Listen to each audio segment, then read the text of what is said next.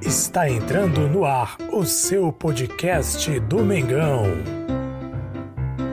Mengão em Foco.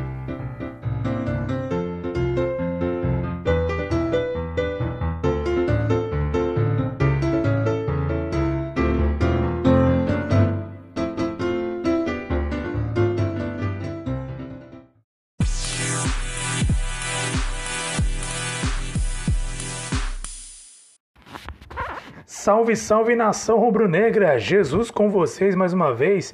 Aqui é Mengão em Foco, tirando um pouquinho do meu tempo aqui nas minhas férias. Falei anteriormente no último podcast que nós gravamos que eu estaria de férias e provavelmente teria uma certa dificuldade em gravar algum ou outro podcast devido aos meus 30 dias aí de férias. Trabalho, não trabalho disso aqui, infelizmente. Tenho meu trabalho fora o podcast Mengão em Foco, que eu acredito que eu levo como um trabalho, a série porque amo fazer muito isso. Porém, eu trabalho em outra empresa. Estou aproveitando muito bem meus 30 dias de férias com minha esposa. Bem, nação, é o seguinte, quero falar um pouco sobre o Mengão queridão do nosso Paulo Souza. Bem, é, não, não acompanhei o jogo contra o último jogo o Flamengo goleou por 5 a 0 a equipe do Nova Iguaçu. O jogo contra o Madureira acompanhei o primeiro tempo, o segundo tempo vi apenas os gols. Não pude ver devido às minhas férias, algumas coisas que tive que fazer durante as minhas férias, então fiquei em possibilidade de assistir esses dois jogos, tanto a goleada contra o Nova Iguaçu por 5 a 0 quanto o jogo por 2 a 1 virada do Flamengo em cima do Madureira nesta nesta quarta-feira de 16 um jogo, jogo entre Flamengo, entre Madureira e Flamengo, Flamengo jogando fora de casa. Bem, nação, seguinte, algumas quero fazer algumas ponderações sobre o pouco que eu vi, algumas coisas que eu vi, as escalações, algumas movimentações do Paulo Souza, alguns jogadores que têm entrado no time do Paulo Souza. Quero fazer observações aqui bem rápidas, até porque não posso demorar muito, devido inclusive que eu acabei de falar para vocês minhas férias. Bem, nação, Paulo Souza tem feito observações bem pertinentes. Percebe-se que o João Gomes tem ganhado muito espaço e parece que ele está entendendo, compreendendo o estilo de jogo do Paulo Souza. Por outro lado, o Andréas Pereira parece não estar entendendo muito bem esse estilo de jogo. Tanto é que, se eu perceber, o Arão tem tido mais oportunidades do que o próprio Andréas Pereira. O próprio João Gomes tem tido muito mais oportunidades que o próprio Andréas Pereira. Tanto é que no jogo contra o Madureira, ainda no primeiro tempo que eu assisti, o, o ah, pode ter sido pelo cartão amarelo também que ele tomou, né, devido a uma, uma chegada ali mais, mais forte ali, um braço do jogador do Madureira, mas o, o Andrés acabou perdendo né, a oportunidade de jogar como titular durante todo o jogo. Foi substituído ainda no primeiro tempo pelo Arão, que por sinal entrou bem, marcou um golaço, um belíssimo gol, né, o gol da virada, e deu também assistência, ao engano, do gol do Everton Ribeiro. Então o Arão entrou muito bem no jogo e fez o papel dele, fez a parte dele.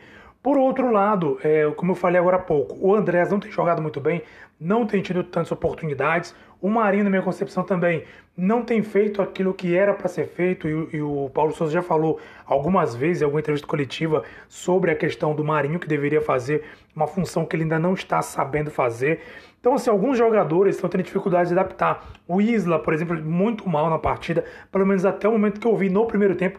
Não sei se no segundo tempo jogou melhor, mas no primeiro tempo jogou muito mal, estava muito mal na partida. Inclusive, o, o, o, segundo, o primeiro gol, o gol, na verdade, o primeiro gol do jogo, o gol do Madureira, é, foi pela direita, embora ele não teve culpa nenhuma, né? Porque o Marinho, por exemplo, uma análise do primeiro gol do Madureira que eu vi durante a transmissão que estava assistindo ao vivo. Bem, uma coisa que é errada que o Marinho fez, uma concepção minha, análise minha. O Marinho recebe a bola do Isla e o Isla passa, ultrapassa, ou seja, qual era do Marinho? Tocar de volta para o Isla até o fundo e cruzar para alguém na área. Marinho segura a bola demais, perde a bola no contra-ataque. O jogador do Madureira faz um gol. E outra análise também. Na minha opinião, defensável aquele chute, hein? Que o, que o Diego Alves acabou levando, tomando aquele gol ali, chute cruzado do jogador do Madureira. Se fosse o Hugo Souza ali, pegaria. Certamente ele pegaria aquela bola ali. Mas enfim, 2, 1 a 0 abriu o placar. O Madureira teve muita chance pela lateral direita. Ou seja, o lateral direito era um corredor. Toda vez que o Isla sobe para apoiar no 4-4-2, que foi o esquema que ele usou no jogo contra o Madureira, é, sempre fica aquele buraco, aquele vácuo ali no lado direito. E infelizmente sempre fica exposto ao, ao lado direito do Flamengo, ali, que é o lado esquerdo do adversário. Então, assim, algo que sempre que o Isla joga é uma dificuldade enorme que ele tem. Eu ainda não, não, pude ver ainda, assim, com detalhes, como é que ele está jogando no esquema que, típico né, do, do Paulo Souza, que é o 3-5-2. Geralmente que é o esquema que ele gosta muito de colocar o time para jogar. Mas o Rodinei, por outro lado, tem tido mais oportunidades, tem jogado melhor nessa posição de ala. O Mateuzinho também mantém a constância dele. E destaco mais uma vez né, a atuação do, é, do João Gomes. Pedro teve a oportunidade de entrar como titular no jogo de hoje contra o Madureira. Estou gravando quarta-feira, no, no quarta-feira logo após o jogo contra o Madureira. Infelizmente, não conseguiu marcar nenhum gol. No jogo passado, entrou no segundo tempo e marcou um gol.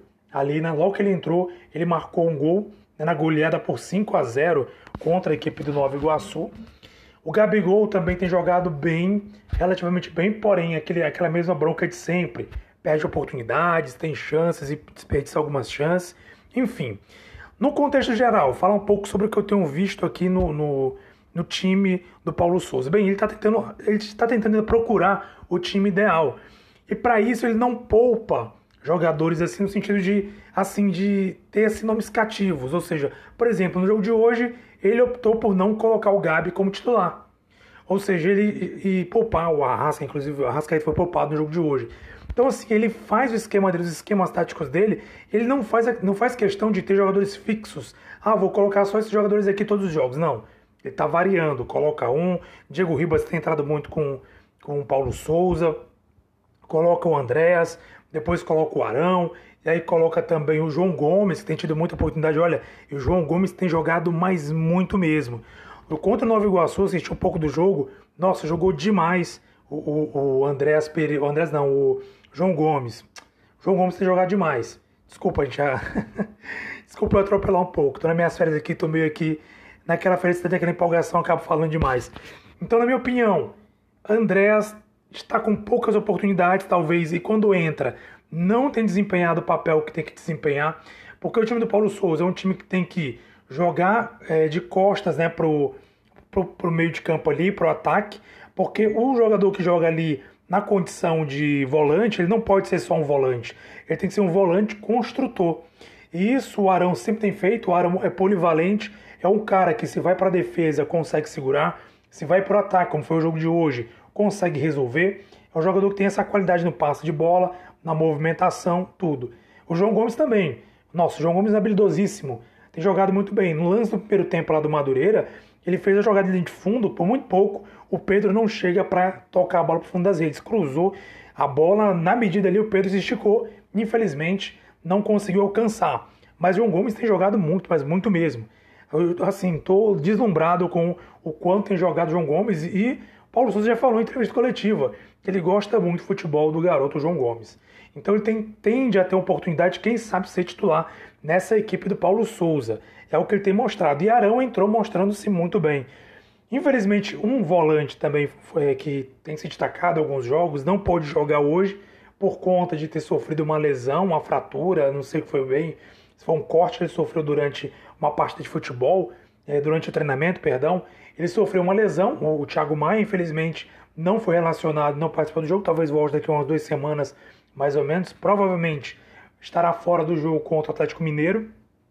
Infelizmente, ele não pôde jogar, mas é alguém que também tem se destacado muito e que pode ser opção para Paulo Souza. Então, nossa, na minha concepção, ele já está formando ali, como ele mesmo falou no início, ele está formando a identidade que ele quer, o tipo de jogo que ele quer, o tipo de jogador que ele quer, o tipo de atuação que ele quer que a equipe faça em campo, do goleiro até o atacante, com saída de bola, com três zagueiros e etc. Inclusive hoje ele colocou ali o Nog e o Cleiton, zagueiros ali jovens, zagueiros para serem titulares. Então assim, ele está explorando ao máximo a equipe que ele tem em mãos. Ou seja, é perceptível que ele quer preparar todos os jogadores para estarem prontos para jogar a qualquer momento que precisar. E isso, na minha opinião, é válido, é correto, porque infelizmente nós temos problemas como lesão. Bruno Henrique também está lesionado. Então, assim, infelizmente, nós temos muito problema de lesão. A temporada tende a ser enorme, muito longa a temporada e, assim, muito apertada por sinal. Infelizmente, é uma tendência de acontecer e pode ser que durante esse caminho aconteçam lesões.